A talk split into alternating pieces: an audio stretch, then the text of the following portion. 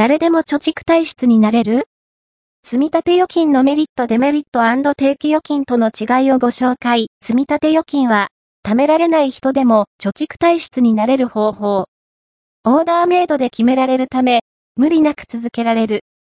普通預金より金利が高く、定期預金と同等の金利で、しっかり貯蓄が可能。